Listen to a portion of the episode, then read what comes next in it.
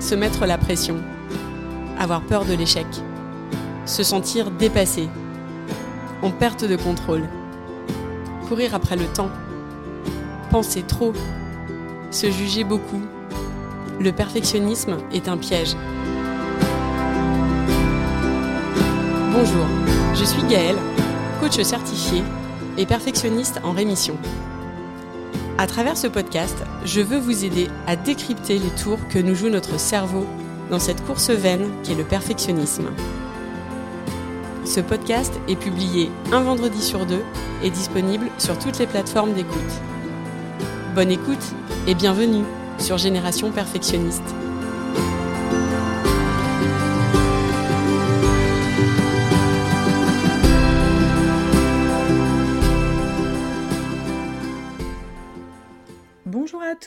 Vous écoutez l'épisode 38 Perfectionnisme, pourquoi s'en libérer?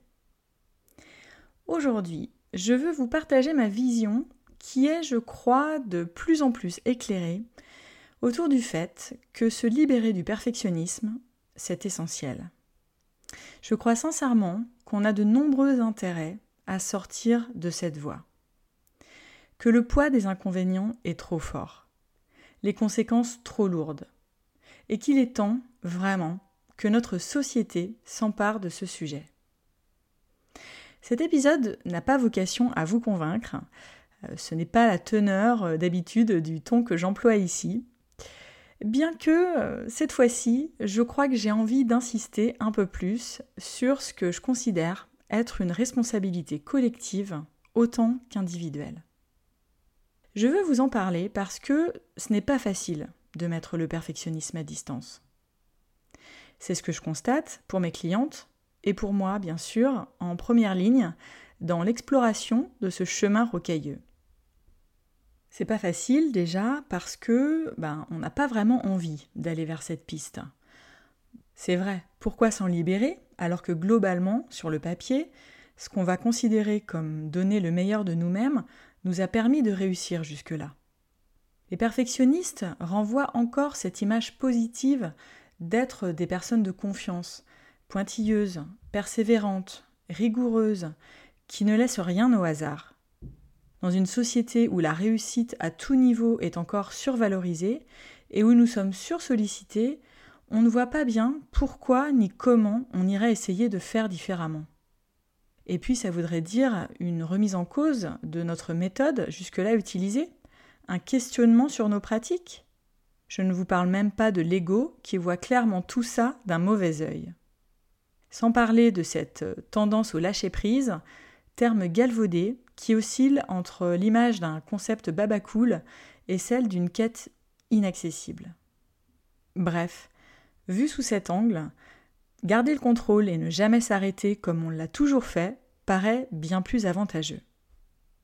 Et puis aussi, se libérer du perfectionnisme, c'est emprunter un chemin pour lequel on n'a pas le mode d'emploi. On ne sait pas comment faire. On est tellement attaché à cette idée que ce sont nos accomplissements, nos réussites et parfois même nos possessions qui déterminent notre valeur, on l'a tellement internalisé que notre cerveau ne sait pas quelle route prendre pour penser différemment, pour changer nos façons de faire, pour vivre les choses autrement. Et ça, c'est souvent très décourageant. Je me souviens d'une cliente qui me disait souvent en séance Gaëlle, je sens que je dois lâcher prise. Mais comment je fais? Alors, ok, la société dans laquelle on évolue appuie cette idée qu'il faudrait être excellent sur tout. Ok, on n'a pas le mode d'emploi pour faire autrement. Est-ce pour autant suffisant pour laisser les rênes à cette mécanique insidieuse? Je crois que j'en ai marre qu'on valorise cette quête de la perfection, de la réussite. Je vous rappelle le sens réel du perfectionnisme. Dans le dictionnaire, le perfectionnisme, c'est cette recherche excessive de perfection. Derrière elle se cache donc l'excès, mais aussi et surtout la peur de mal faire, la peur d'être jugé. Derrière se cache aussi le manque de confiance en soi, le syndrome d'imposteur, on n'est pas perfectionniste juste parce qu'on aime les choses bien faites. Le perfectionnisme s'installe souvent comme un mode de défense qui se met inconsciemment en place parce qu'on ne veut pas avoir honte. Sauf qu'à trop vouloir répondre à toutes ces injonctions qu'on s'impose, à l'intérieur, on implose. Lorsque l'épuisement fait partie intégrante du paysage, il faut pouvoir prendre conscience de la limite franchie et des conséquences néfastes du perfectionnisme. Qu'est-ce qui peut alors nous motiver à nous libérer du perfectionnisme? Eh bien, j'y vois déjà un intérêt pour la relation à soi.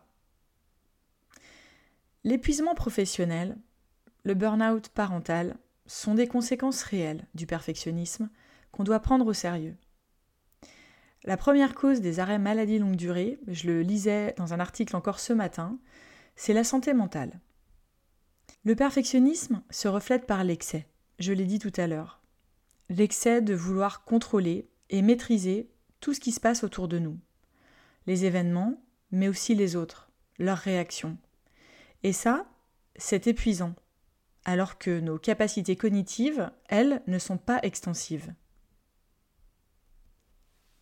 Prendre le contre-pied du perfectionnisme, c'est déjà abandonner l'idée que la perfection existe. C'est redescendre cet idéal de son piédestal et accepter que les erreurs font partie de la vie. Les moments de creux de vague aussi. C'est aussi et surtout créer une relation à soi qui soit plus apaisée. Lorsqu'on s'autorise à être plus à l'écoute de ses propres besoins, petit à petit, on dessert le lien qu'on a avec cette idée de devoir toujours faire parfaitement. Au début de cet exercice, et là je pense aux personnes que j'accompagne sur plusieurs mois, eh bien c'est difficile de revoir son niveau d'exigence. Et puis, un exemple après l'autre, une expérience après l'autre, on relâche ce besoin de perfection, ce besoin de contrôle. On accepte nos erreurs, nos imperfections, elle reste inconfortable, mais on apprend à faire avec. Finalement, on choisit un inconfort plutôt qu'un autre. Tout n'est que question de choix ici. Ça me fait penser à cette cliente qui avait cette lubie de se laver les mains et de nettoyer son portable un nombre incalculable de fois par jour. C'était une souffrance pour elle. Et l'expérience, euh, après qu'on ait questionné euh, ce besoin d'être dans ce comportement perfectionniste, eh bien l'expérience, ça a été de tester de moins le faire, d'accueillir l'inconfort de changement pour elle, changement qui devenait malgré tout vital euh, face à ce qu'elle appelait un TOC. Quand on met le perfectionnisme à distance, on apprend finalement à accepter nos caractéristiques d'humain, vulnérables et imparfaits, je sais que ça peut paraître être un gros mot, que la vulnérabilité, et que nos cerveaux aiment réduire ce concept à de la faiblesse, mais j'y vois plutôt une acceptation de la réalité. On devient finalement plus réaliste. Créer une relation à soi plus apaisée, c'est aussi apprendre à se considérer avec plus d'attention, plus de douceur, c'est changer de regard sur notre propre valeur. C'est arrêter de se juger dès lors qu'on a mangé un croissant en plus ou qu'on a procrastiné. C'est aussi amener plus de joie dans son quotidien, plus de légèreté. C'est prendre confiance en soi, en osant faire des choses qu'on s'empêchait de faire parce qu'on avait trop peur d'échouer. En comprenant que les erreurs sont possibles et les oublis rattrapables c'est finalement atteindre nos objectifs parce qu'on agit, malgré la peur. Je vois un deuxième intérêt à se libérer du perfectionnisme dans notre relation aux autres. Le perfectionnisme ne vient pas seulement influencer notre paysage intérieur et la façon dont on vit nos journées. Il a aussi des conséquences sur notre entourage lorsque c'est vers eux que sont tournés nos comportements. J'aimerais vous poser une question, euh, plusieurs même. Comment vous adressez-vous aux autres? Qu'exigez-vous d'eux? Est-ce que vous réprimandez votre enfant lorsqu'il vous ramène un 13 sur 20 ou qu'il prend une initiative qui ne correspond pas vraiment à ce que vous aviez imaginé? Est-ce que vous êtes sans cesse sur le dos de votre conjoint dès lors qu'il veut prendre le relais sur certaines choses de la maison? Parce que vous estimez qu'il ne fait pas parfaitement les choses? Est-ce que vous avez du mal à déléguer à votre collègue parce que vous êtes convaincu qu'il ne fera pas les choses aussi bien que vous? Alourdissant au passage votre charge et comblant peut-être un manque lié à la structure de l'entreprise qui vous emploie?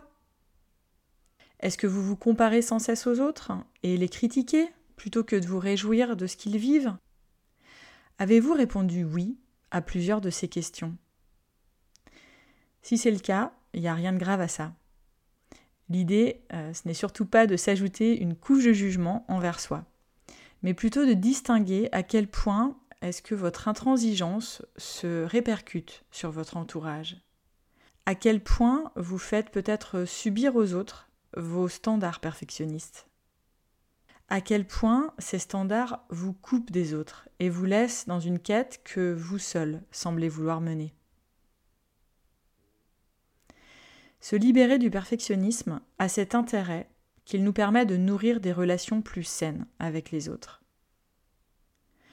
on arrête de voir les autres comme des ennemis qui ont forcément un avis sur nous.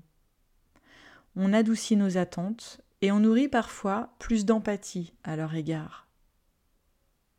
On comprend qu'il nous est impossible de contrôler les autres, ni d'altérer ce qu'ils pensent de nous. On fait alors de notre mieux pour être soi. On veut viser la perfection. Mais quelle perfection? Sachant qu'elle diffère d'une personne à l'autre en fonction de ses propres standards, des milieux dans lesquels elle a vécu ou de son éducation, il n'y a pas réellement de perfection. Vous l'aurez compris, mon message ici, c'est que nous devons apprendre à faire le deuil de cet idéal qui relève plutôt du fantasme. Visons la progression, l'acceptation. Le monde n'a pas besoin de gens parfaits, mais plutôt de gens courageux, capables de partager leurs difficultés. Ça ne veut pas dire qu'on lâche ici notre, notre exigence. On peut avoir de l'exigence envers soi et envers les autres, sans tomber dans le piège de subir cette exigence. Faisons-le pour nous, pour notre relation aux autres et pour nos enfants. J'ai lancé ce podcast il y a un an et demi parce que je voulais planter des graines et permettre euh, des prises de conscience. Je l'ai fait aussi parce que je voulais faire entendre ma voix. Je prends énormément de plaisir à vous partager mes idées ici. J'en prends beaucoup aussi avec mes clientes lorsque je les vois planter les graines du changement pour elles, pour plus de légèreté avec leurs proches et dans leur vie. Si vous aussi vous voulez aller au-delà du podcast, si vous voulez apprendre à doucement repositionner le curseur de vos exigences, apprendre à renouer avec votre valeur au-delà de vos réalisations, contactez-moi et je vous répondrai avec plaisir. Je suis joignable sur Instagram ou via mon site web. Le podcast va faire une pause estivale afin de se remplir de nouvelles idées pour la rentrée, mais je resterai présente euh, sur Instagram tout l'été. Prenez soin de vous et je vous dis à très vite.